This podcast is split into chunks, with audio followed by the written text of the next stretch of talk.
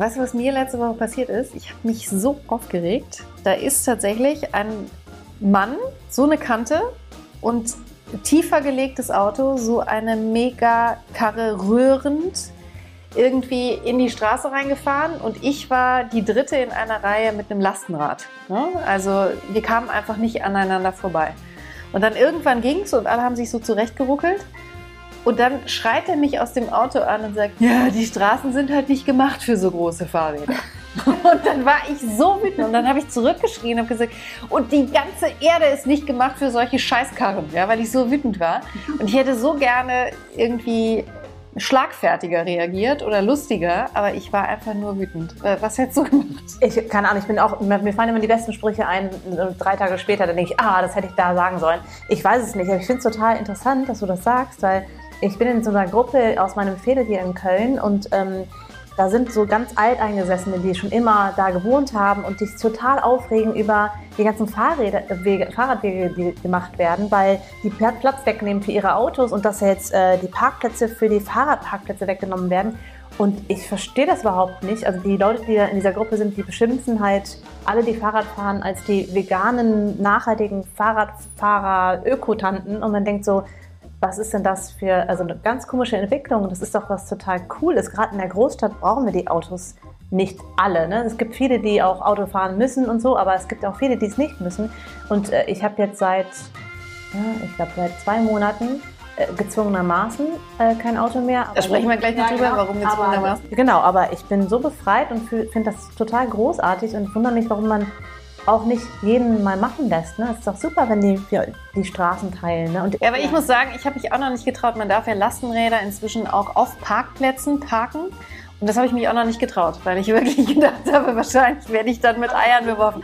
Aber warum nicht? So, du hast schon dich gemeldet. Ja, warum nicht? Weil ich glaube, dass ich dann angefeindet werde äh, liebe Isabel, ähm, weil die mich dann fertig machen, dass ich ihnen jetzt einen Parkplatz wegnehme. Ich habe echt keinen Bock auf die Diskussion. Aber ich will dich erstmal ganz kurz vorstellen. Wir freuen uns super doll, dass du heute dabei bist, Isabel Eberlein. Und du bist absolute Expertin in Sachen Mobilität. Und äh, stell dich doch einmal ganz kurz selber vor, warum du Expertin bist, inwieweit du dich mit dem Thema beschäftigst. Und dann kannst du direkt mit mir weiter in die Diskussion gehen, warum ich da nicht einfach mich traue. Gerne, gerne. Also ich bin Isabel Eberlein. Herzlichen Dank euch beiden für die Einladung.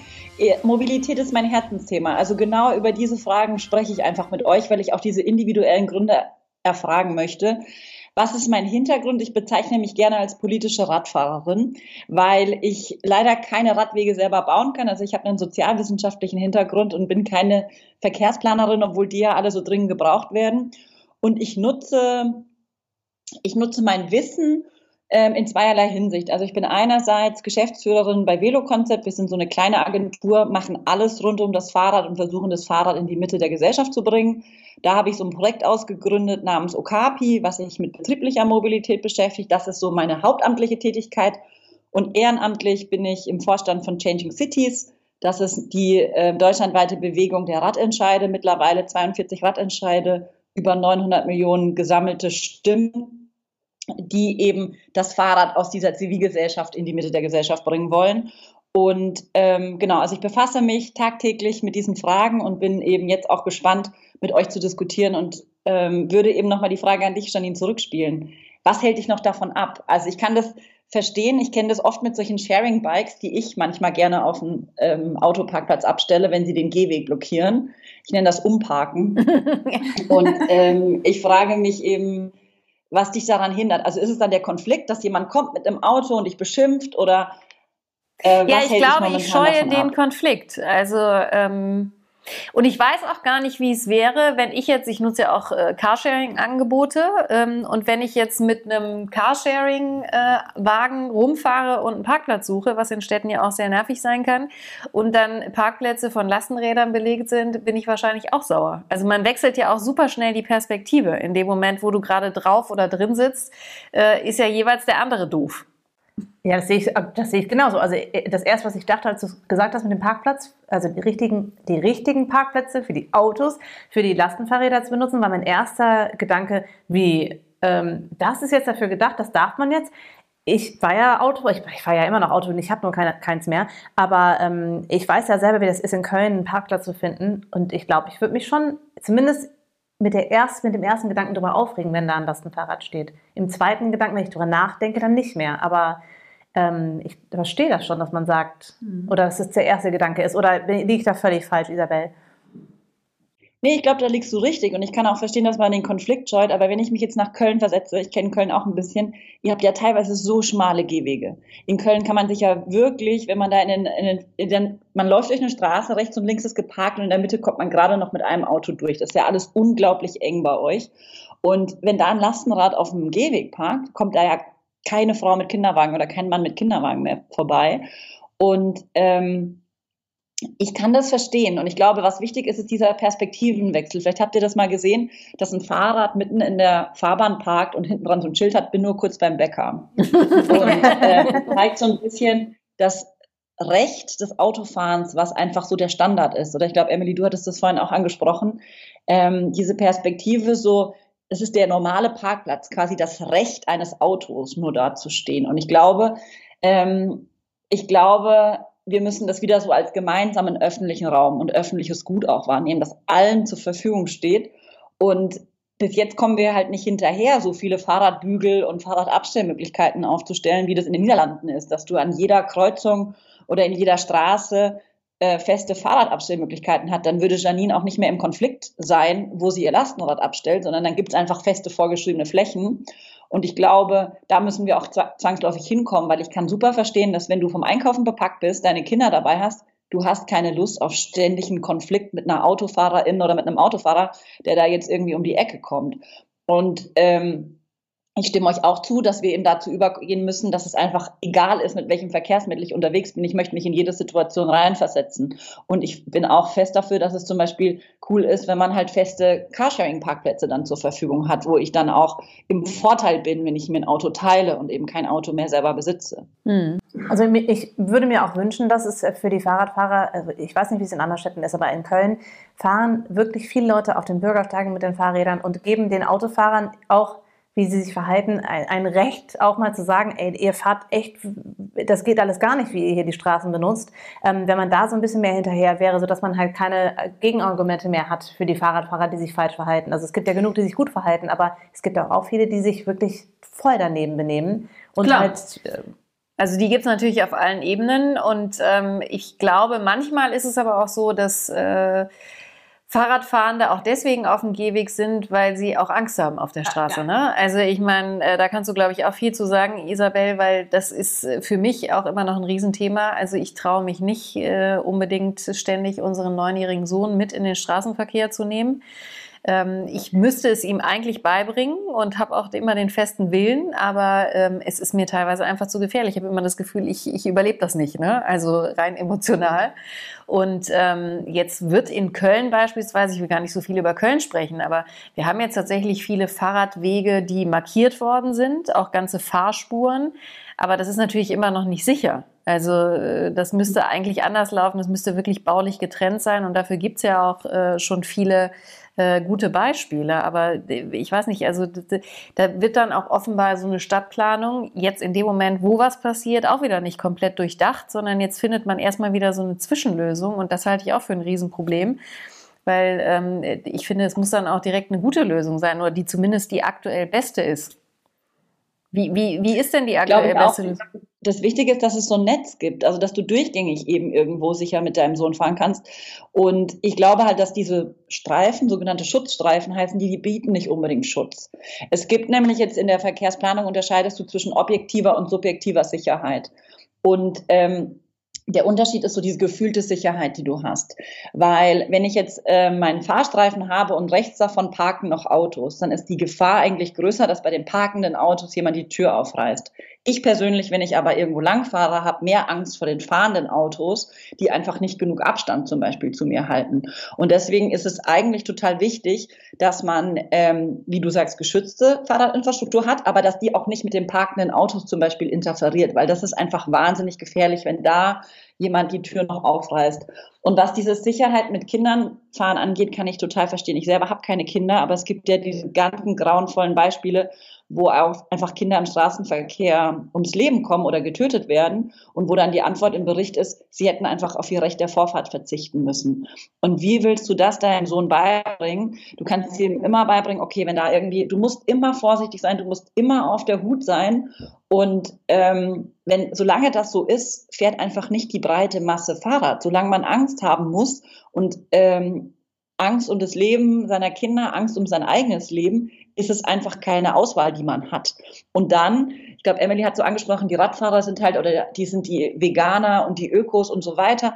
Und mein Ziel ist halt, dass wir aus diesem, aus dieser Bubble rauskommen und auch aus diesem, aus diesem Gefühl der moralischen Überlegenheit. So, es ist gesundheitsfördernd, es ist umweltfreundlich und kosteneinsparend. Ich glaube, ein gefahrener Kilometer mit dem Fahrrad äh, bringt der Volkswirtschaft 23 Cent.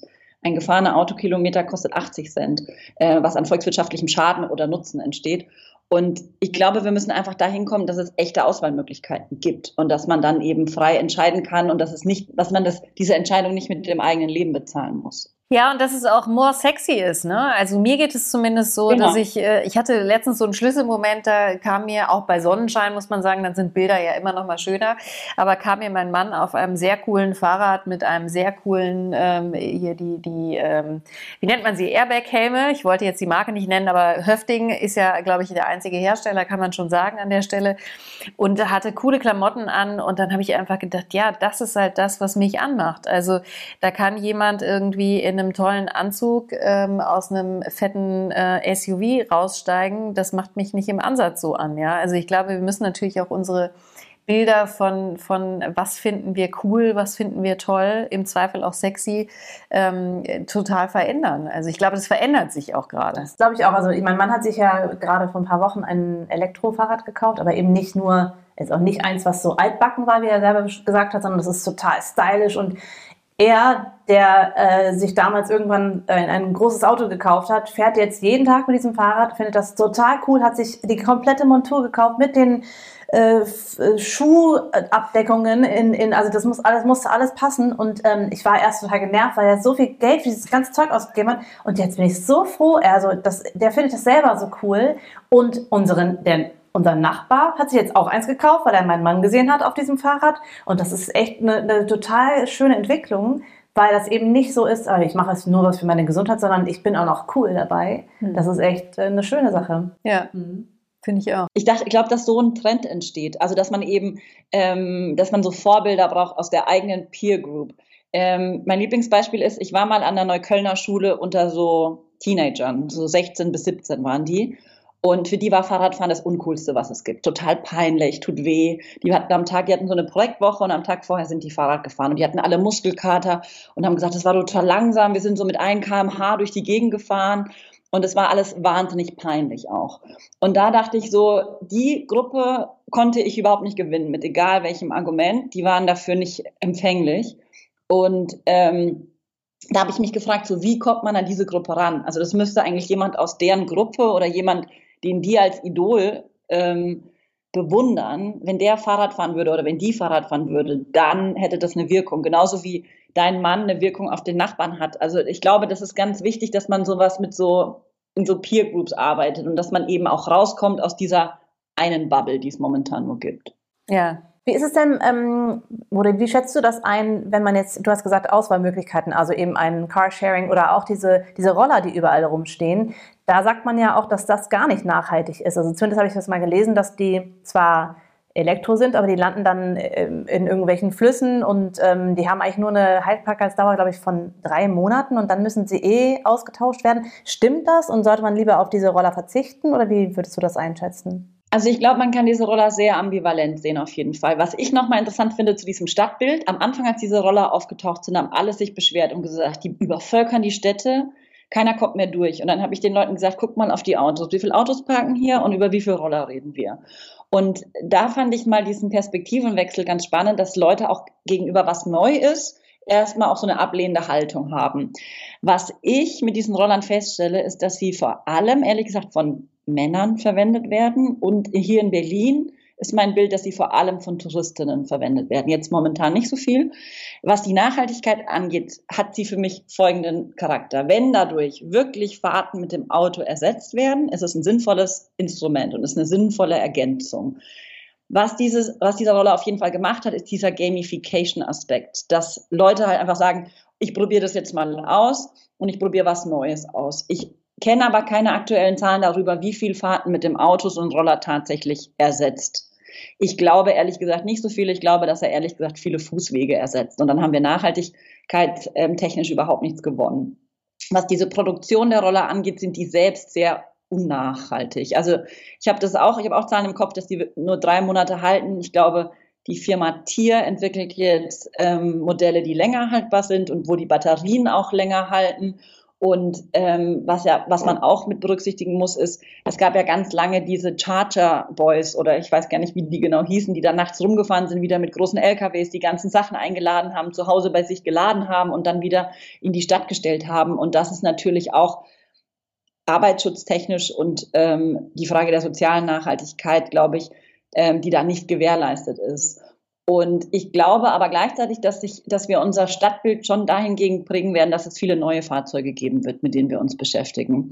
Und ähm, wir müssten uns aber auch nochmal bewusst sein, gerade was elektrifiziertes Fahren angeht, ist es auch eine Frage der Notwendigkeit, die notwendig, die, die gestellt werden muss, wo man sich auch fragen muss, ist dieser Weg wirklich nicht zu Fuß zum Beispiel zu machen? Weil ich glaube, äh, wir dürfen alle nicht vergessen, dass wir am häufigsten in den Städten zu Fuß gehen und dass das eigentlich die allernachhaltigste Fortbewegungsart ist, wenn möglich. Das ist ja auch letztendlich so die Frage, die auch bei allen äh, Sharing-Angeboten, egal ob das jetzt äh, äh, Roller sind oder eben auch Carsharing-Autos, die ja auch immer wieder auftaucht. Und auch dazu gibt's ja Zahlen, wo man halt sagt, ähm, wenn Menschen ihr eigenes Auto behalten und quasi nur, weil sie äh, quasi das Taxi vermeiden wollen, äh, dann die Autos, die Sharing-Autos benutzen, ähm, haben wir im Grunde auch nichts gewonnen, weil wir immer noch genauso viel Privat Wagen auf der Straße haben. Ne? Und, aber beim Carsharing finde ich zum Beispiel auch spannend, also an der Preispolitik des öffentlichen Personennahverkehrs muss ich an der Stelle, glaube ich, auch noch viel tun.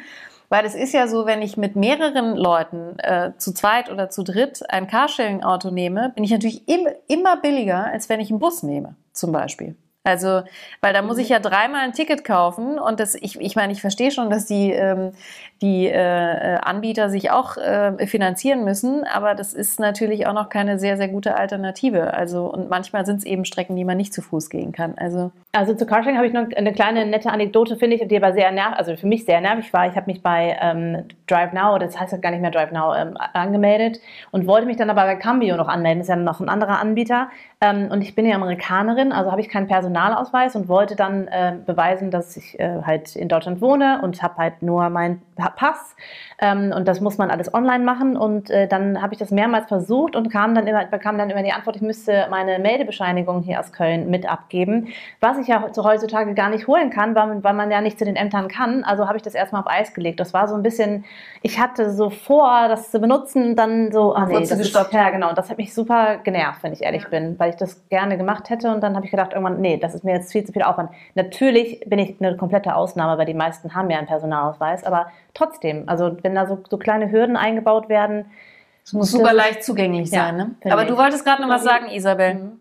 Ich wollte noch was anderes sagen. Und zwar wollte ich diese ketzerische Frage aufstellen, ähm, ob der ÖPNV wirklich günstiger sein muss oder ob Carsharing auf kurzen Strecken nicht teurer sein muss. Was ich bei Carsharing interessant finde, ist, dass es die innerstädtischen Wege eigentlich bevorzugt wo ja oft ÖPNV zum Beispiel oder Alternativen vorhanden wären. Carsharing wäre ja eigentlich wirklich interessant für diese Wege, wo mir ganz viele Leute zum Beispiel erzählen in Berlin, sie haben noch ein Auto, weil sie am Wochenende rausfahren wollen oder weil sie mal eine lange Strecke fahren wollen. Ich glaube, da braucht es eigentlich einen Umkehrmechanismus, dass diese kurzen Wege in der Stadt, die drei Kilometer, die ich fahre, die müssen wahrscheinlich auch mit einem Carsharing-Auto eine gewisse Kosten ähm, widerspiegeln.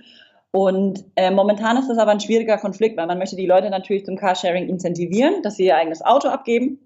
Und gleichzeitig glaube ich aber, dass es gerade für so längere Strecken auch nochmal neue Incentivierungsmöglichkeiten geben muss und dass es eigentlich auch eine Möglichkeit sein könnte, dass man längere Strecken eher günstiger macht im Vergleich zu Kurzstrecken in der Stadt, die dann mit anderen Sharing-Möglichkeiten abzudecken sind. Aber da fällt mir auch wieder ein, zum Beispiel, Janine, du hast gesagt, du fährst ein Lastenrad.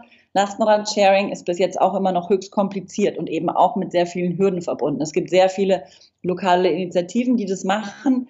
Ich glaube aber, dass da echt noch der Komfort erhöht werden muss, dass es über Apps geht, dass ich mir das nicht zu Laden, äh, Ladenöffnungszeiten irgendwo abholen muss. Und ähm, aber da fände ich zum Beispiel mal spannend, Emily, du hast vorhin gesagt, du hast dein Auto abgegeben. Und da würde ich dich gerne mal fragen, in welchen Situationen vermisst du es? Sie hat es nicht freiwillig genau. abgegeben. Also ich kann jetzt nicht sagen, ich äh, habe gedacht, ich werde jetzt ganz nachhaltig und ich gebe mein Auto ab. Wir haben, mein Mann und ich haben lange darüber geredet, schon seit vielen Monaten, ähm, dass wir halt ein Auto abgeben und keiner von uns wollte darauf verzichten, auf sein Auto. Und auf jeden Fall hatte ich dann einen wirtschaftlichen Totalschaden. Das ist eine viel zu lange und langweilige Geschichte, aber mein Auto war von einer Sekunde auf die andere nicht mehr zu retten.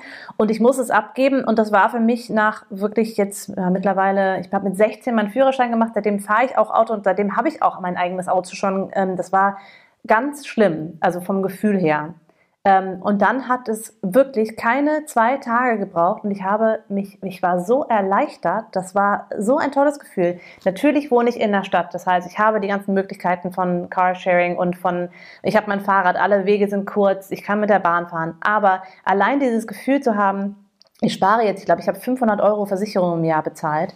Das Geld für Taxis auszugeben von mir aus, wenn es sein muss, das war, es war total toll. Ich hätte das niemals gedacht. Also im Vorfeld war es immer ein Kampf zwischen mir und meinem Mann. Wer von uns gibt jetzt das Auto ab? Und ich bin einfach, ich bin du bist froh, dass deins kaputt gegangen ist. Ich bin total froh, dass er, und seit ist auch kurz davor, kaputt zu gehen. Und wir sind. Er hat schon, ja jetzt schon ein Fahrrad. Er hat schon ein Fahrrad, genau. Aber ich meine, wenn es kaputt geht, dann, ähm, ich glaube nicht, dass wir uns ein neues anschaffen werden. Also ich, ich will jetzt nicht mich zu weit auf dem Fenster legen, aber nicht legen, sondern lehnen.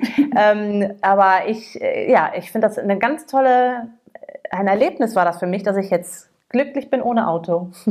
Ja, und so ging es mir damals, als, als wir das, wir haben es ja ganz bewusst entschieden. Und es war aber so, wir haben erstmal gesagt, wir lassen das Auto da stehen, wo es steht und nutzen halt Fahrräder und ÖPNV und was weiß ich nicht alles, um das mal auszutesten.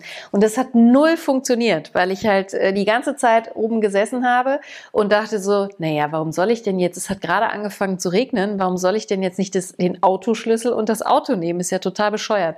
Und wir mussten es wirklich einfach einfach abschaffen, es musste weg sein und dann war auch alles gut, war alles in Butter. Jede Frage, die wir vorher hatten, ob wir das hinkriegen mit Kind und Kegel und Einkaufen und sonst was, äh, hatte sich plötzlich in Luft aufgelöst. Es lief alles top, aber das Auto musste halt weg und diese Entscheidung wurde dir halt abgenommen. Ist doch ja. super. Und äh, zum Beispiel heute. Es hat heute hier geregnet. Wir hatten hier keinen Schneesturm wie überall anders, aber in Köln hat es geregnet und ich wäre niemals sonst nicht mit dem Auto hier hingekommen ähm, zu Janine, sondern ich wäre, mit, also ich wäre ja, ich wäre mit dem Auto gekommen, so wäre das gewesen. Und ich, heute bin ich einfach losgegangen, ohne Fahrrad, sondern ich bin losgegangen, habe da frische Luft geatmet und habe gedacht, meine Güte, wie cool. Also das ist echt cool. Ja. Kann ich nur jedem empfehlen.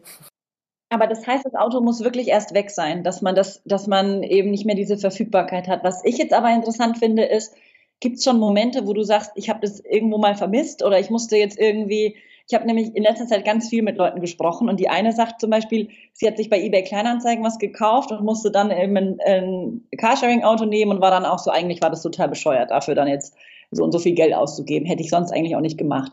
Und es sind aber oft eben so diese Transportgeschichten, die aufkommen oder dass man sagt, ich wollte irgendwie raus ins Grüne, was man jetzt ja zurzeit auch nicht machen soll, was aber, ähm, was ich aber schon höre, dass für, ähm, durch die Covid-Krise viele Leute halt dieses Recht in Anspruch nehmen, mit meinem eigenen Auto kann ich irgendwo hinfahren, mit dem ÖPNV möchte ich das nicht. Und ich habe ein bisschen die Sorge, dass das eben gerade, ähm, ähm, dass es gerade so ein Trend eigentlich eher ist, dass die Leute an ihren Autos festhalten. Und deswegen wollte ich da so ein bisschen rausfinden, wie kann man da eigentlich, wie kann man da entgegenwirken? Ja, also ich glaube, das, was du vorhin angesprochen hast, also ich habe das auch, meine Eltern wohnen so 40 Kilometer von hier entfernt und ähm, da ist es so, dass ich äh, eigentlich nur zu denen fahre, wenn ich weiß, ich kann das Auto meiner Schwester leihen, die bei mir hier direkt nebenan wohnt.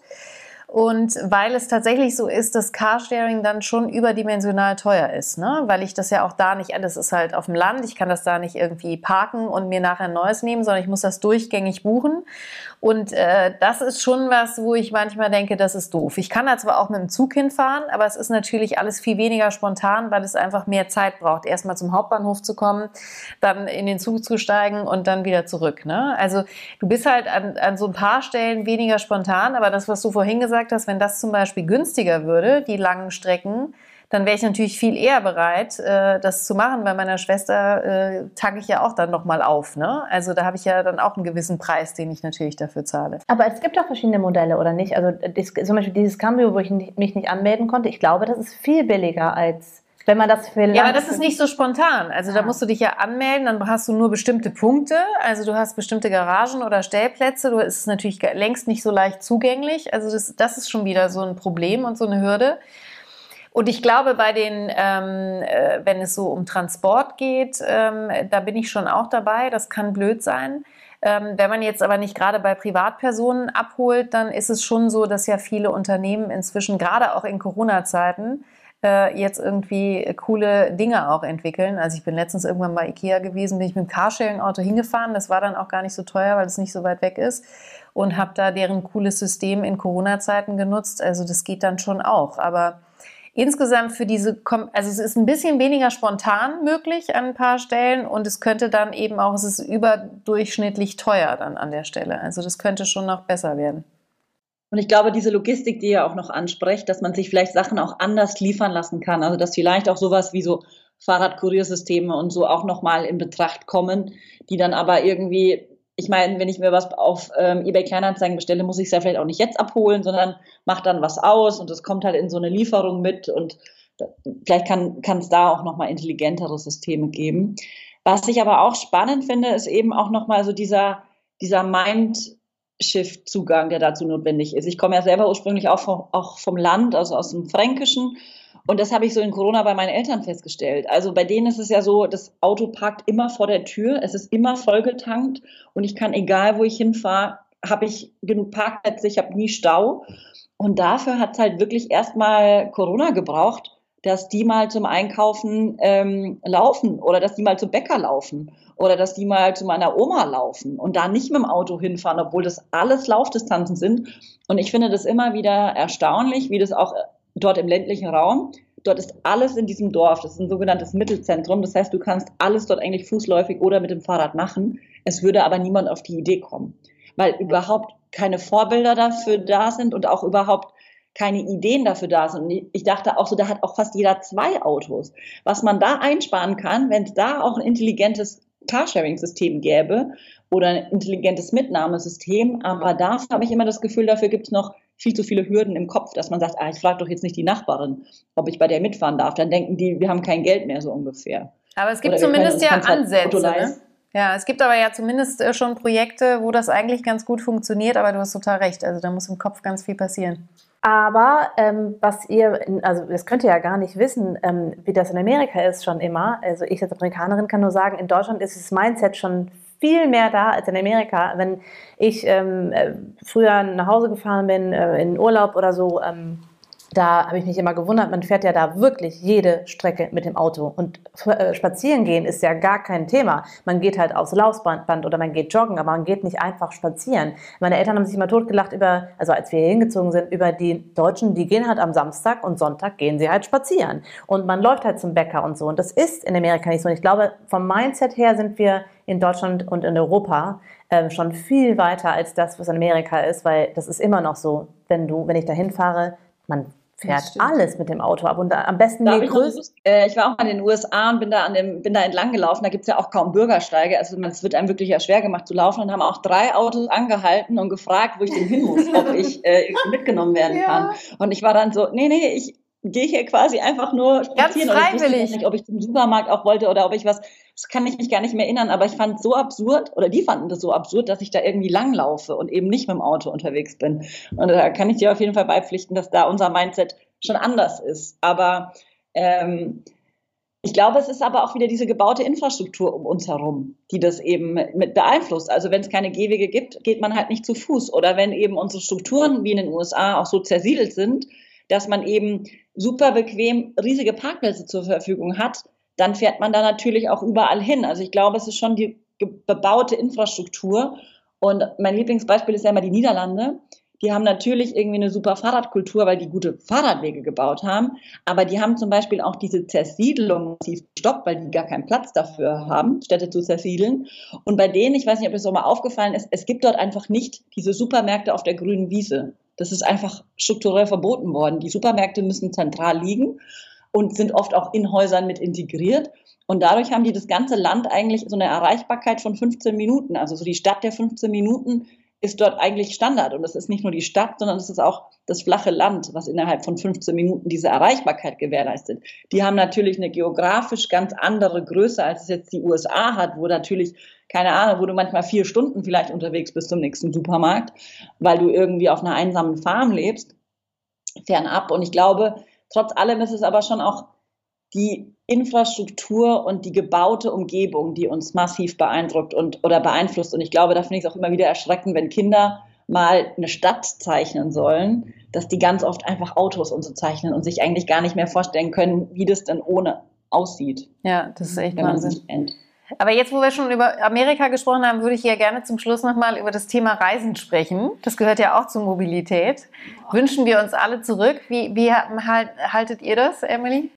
Also ich, ja, ich reise unheimlich gerne und da bin ich überhaupt nicht nachhaltig. Ich habe ja gerade schon gesagt, dass, oder das stimmt nicht. Ich habe schon was verändert. Aber was die Amerika-Reisen angeht, ist es so, dass ich sehr gerne nach Hause fahre und das ne, lasse ich mir auch nicht nehmen, wenn es geht, äh, und es geht halt gerade nur mit Fliegen und ich kann ja nicht mit dem Schiff, also ich könnte mit dem Schiff fahren, das mache ich jetzt nicht. Ich versuche in anderen, ähm, auf anderen Ebenen Sachen zu verändern. Ich weiß noch, dass wir früher von Boston nach Frankfurt geflogen sind und dann von Frankfurt nach Köln geflogen sind, wenn wir angekommen sind. Und das ist, kommt natürlich gar nicht mehr vor. Und wenn ich in Deutschland reise, fahre ich auch nur noch mit der Bahn und hoffe, dass ich irgendwie damit diese Reiserei nach Amerika, die jetzt auch nicht, äh, die kommt einmal im Jahr vor, vielleicht zweimal und ich weiß, dass es auch nicht gut ist. Also ich habe das Gefühl, ich muss mich dafür auch rechtfertigen. Ähm, und es ist okay, dass ich mich rechtfertigen muss, aber ich versuche das auf andere. Ja, ja findest du? Ich finde, ich finde nicht, dass du dich rechtfertigen musst. Es ist halt deine Heimat. Also natürlich darfst du da hinfliegen und du kommst ja nicht anders hin. Und ich finde eher dieser Punkt, also dieses innerdeutsche Fliegen, finde ich wirklich, also das, da, da finde ich wirklich, da müssen Menschen in Erklärungsnot kommen. Ja. Also das halte ich wirklich, eigentlich meiner Meinung nach müsste es tatsächlich verboten werden, weil es, also da muss vielleicht dann auch nochmal eine bessere Bahn- und Schieneninfrastruktur sein, dass wir auch zu bestimmten Strecken noch eine bessere Verbindung haben. Aber das ist wirklich einfach Bullshit. Also dieses innerdeutsche Fliegen, das halte ich für total bescheuert. Ich glaube, ich würde sogar noch erweitern auf innereuropäisch. Und ich glaube, ich würde die gleichen Forderungen aufstellen, was die Nachtverbindungen und Zugverbindungen angeht. Ähm, innerdeutsch ist keine Frage. Also keiner muss wirklich von Frankfurt nach Köln fliegen oder von Berlin nach München, wo man in vier Stunden mit der Bahn ist. Und ich glaube, dafür brauchen wir einfach andere Anreizsysteme und die sind auch der Preis. Ich kann das absolut nachvollziehen, Emily. Nach, in die USA kommst du nur mal mit dem Fliegen. Und dann ist aber auch die Frage, äh, wie oft leistest du dir das? Und ähm, wie kompensierst du das zum Beispiel auch? Und ich weiß, dass ja auch in der Flugindustrie wird jetzt ja auch über alternative Treibstoffe diskutiert. Und ich glaube, im Verkehr oder in der Mobilität ist es grundsätzlich so, es geht um Vermeiden, es geht um Verlagern und es geht um Verbessern. Und ich glaube, erstmal geht es darum, irgendwie Sachen zu vermeiden, dann eben zu verlagern. Und wenn das nicht mehr geht, dann musst du eben das, was da ist, ähm, verbessern. Und ich glaube eben auch, dass die Fahrt mit dem Schiff die ja auf Schweröl fahren und so weiter. Das ist auch nicht die Lösung und das wird eben auch nicht die Massenmobilität darstellen. Ich glaube aber, dass wir auch, was jetzt in, innereuropäisch angeht, definitiv auf Nachtzüge setzen müssen. Die wurden vor sechs Jahren wurde das halbe Nachtzugnetz eingestampft. Und ähm, wir müssen da hinkommen, dass das in der preislichen Vergleichbarkeit ist und nicht, dass es, was verboten werden muss, ist, ich fahre für, ich fliege für 19,99 Euro übers Wochenende oder für einen Tag nach Mailand zum Shoppen. Das ist einfach was, was nicht vorkommen ist und was, ja. ähm, was eben einfach verboten werden muss, meiner Meinung nach. Ja. Und ich glaube auch, dass ähm, wenn du halt Nachtzüge auch mal als Abenteuer betrachtest, ne? also unser Sohn hat zum Beispiel total Bock drauf. Wir hatten das eigentlich geplant, ähm, um äh, im vergangenen Jahr genau so nach Portugal zu reisen, also mit dem Nachtzug von Paris nach Lissabon. Da ging uns dann äh, durch Corona, hat uns da einen Strich durch die Rechnung gemacht, weil man die Grenzen nicht mehr überfahren durfte. Ähm, deswegen ging das dann nicht. Aber der sagt das jetzt noch, dass er das unbedingt äh, irgendwann machen will. Und äh, ich glaube, das ist auch, das ist wieder dieser Mindshift auch, ne? Zu sagen, äh, betrachte das doch mal aus einem anderen Blickwinkel. Zu mir hat irgendwann mal jemand gesagt, Reisen war eigentlich vom Ursprung her schon immer Abenteuer und, und Erleben, ja. Und dieses einfach nur quasi für 1999 in Flieger setzen, da sein und am Pool liegen, hat ja eigentlich gar nichts mehr mit dem ursprünglichen Gedanken von Reisen zu tun, ja. Also da müssen wir natürlich auch einfach mal überlegen, was wollen wir denn eigentlich und, und wie viel davon brauchen wir. Also ich hoffe ja, dass äh, durch die, die Covid-Krise nicht nur wir als, als normale Menschen, sondern auch die ganze Industrie und die Wirtschaft da mal ein, ja, aufgeweckt werden und nicht mehr eben für ein Business-Meeting nach Berlin fliegen oder von, nach Paris fliegen, sondern da man merkt, aha, man kann auch mit Zoom-Meetings einiges erreichen. Und natürlich muss man auch miteinander sprechen, auch mal, aber nicht für jedes Meeting und nicht für und nicht fünfmal die Woche, sondern ähm, das kann man halt anders regeln. Und ich hoffe, dass da viel passiert, weil äh, auf der anderen Seite finde ich es schwierig, wenn wir in, in unserer, so, wie soll ich das sagen? Also in unserer Situation ähm, sagen 19,99 Euro für einen Flug nach ähm, Mallorca, das ist nicht, nicht cool. Damit schließen wir aber auch viele Leute aus, die sich keinen anderen Urlaub leisten können.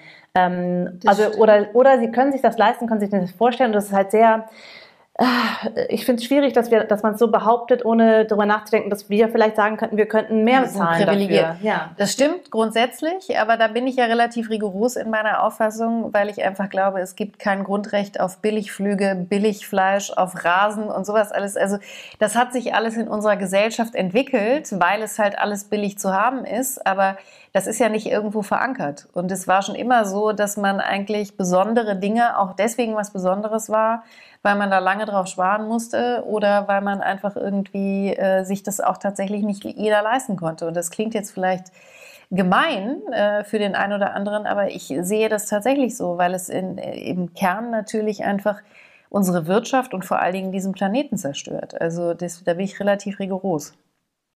Und ich glaube, wir haben ja auch in Covid gemerkt, dass man auch super in der Region Urlaub machen kann. Also ich glaube, ich würde auch die These aufstellen, ähm, dass es irgendwie an der Ostsee schön ist oder dass es im Harz schön ist und dass es ähm, dass man auch nochmal die Frage stellen muss, welche Art von Urlaub mache ich, wenn ich für 19,99 Euro nach Mallorca fliege, dann in eine Bettenburg gehe, die irgendwie einen enormen Wasserverbrauch hat, die einen enormen Ressourcenverbrauch hat, wo nichts nachhaltig ist, wo ich mich wahrscheinlich nur mit anderen Deutschen wiederum umgebe, um dann wieder billig zurückzufliegen.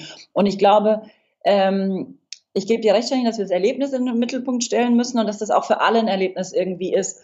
Und ähm, ich glaube, wir müssen einfach daran, dass jeder hat das Recht auf Urlaub, aber haben wir das Recht irgendwie irgendwo hinzufliegen auf billige Art und Weise? Und ich glaube, das haben wir nicht. Und ähm, ich glaube leider auch so, auch, auch wenn es jetzt ein bisschen nach Verbot aus Nachhaltigkeit klingt, ähm, Corona zeigt uns auch ganz klar die Grenzen auf von dem, was wir tun können und was irgendwie, was richtig ist zu tun.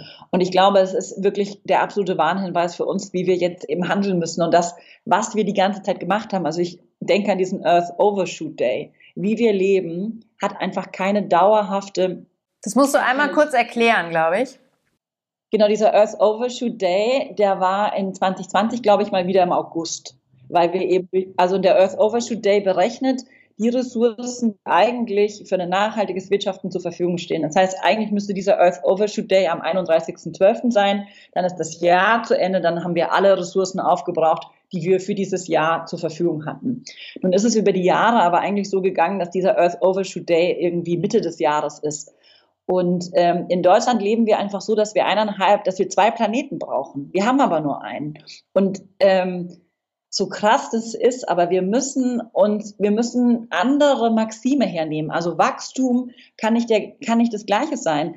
Also es ist unser, unser System, wie wir es ausrichten, unser, unser Freizeitverlangen, unsere, ähm, unsere Reisesucht und so weiter, unser Freizeitvergnügen, ähm, ist nicht mit, einer, mit einem nachhaltigen Planeten vereinbar. Ich habe hier im Regal das Buch stehen, Die Grenzen des Wachstums von 1972. 72, die haben ja. genau alle Kurven wie es, ähm, wie es vorhergesehen ist, erfüllen sich. Und wir müssen einfach aufwachen, dass wir nicht mit diesem schneller, höher, weiter weitermachen können. Und die Mobilität ist da nur ein Beispiel dafür. Das Interessante an der Mobilität ist aber, dass sie alle diese anderen Bereiche verknüpft. Also ähm, Emily hat ja vorhin auch dieses Thema Dienstreisen angesprochen. So was ist irgendwie mit Status? Jetzt geht es in das Thema Urlaub. Und da hängen dann wieder alle möglichen anderen Bereiche mit daran. Und ähm, das ist, glaube ich, auch was, wenn man sich die Mobilität bewusst macht, macht man sich eben vieles andere mit bewusst. Und momentan durch Covid erleben wir eben, was es heißt, nicht mobil zu sein und an einem Ort zu sein.